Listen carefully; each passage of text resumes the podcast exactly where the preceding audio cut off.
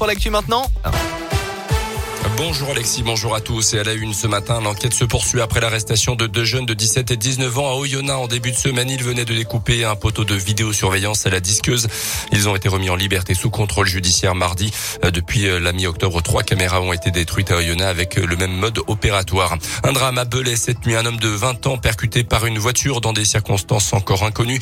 Les deux occupants du véhicule en question ont été pris en charge en état de choc par les secours et transportés à l'hôpital.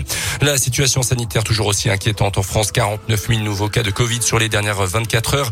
Un premier cas avéré du variant Omicron a été euh, détecté euh, selon l'agence régionale de santé en Ile-de-France, en région parisienne. Un homme et son épouse qui revenaient euh, du Nigeria selon les premiers éléments. Tous les deux n'étaient pas vaccinés. Le gouvernement demande désormais aux voyageurs vaccinés ou non d'ailleurs en provenance d'un pays en dehors de l'UE de fournir un test négatif de moins de 48 heures à leur arrivée sur le territoire. La fin du suspense pour les adhérents les républicains. Les noms des deux finalistes pour l'investiture pour la présidentielle seront dévoilés tout à l'heure. Les adhérents ont jusqu'à 14 heures pour voter. Les résultats de la 16e journée de Ligue 1 hier soir, très mauvaise soirée pour Lyon qui a perdu dans les dernières minutes sur sa pelouse face à Reims 2 buts 1. Match nul de Clermont face à Lens de Paris contre Nice.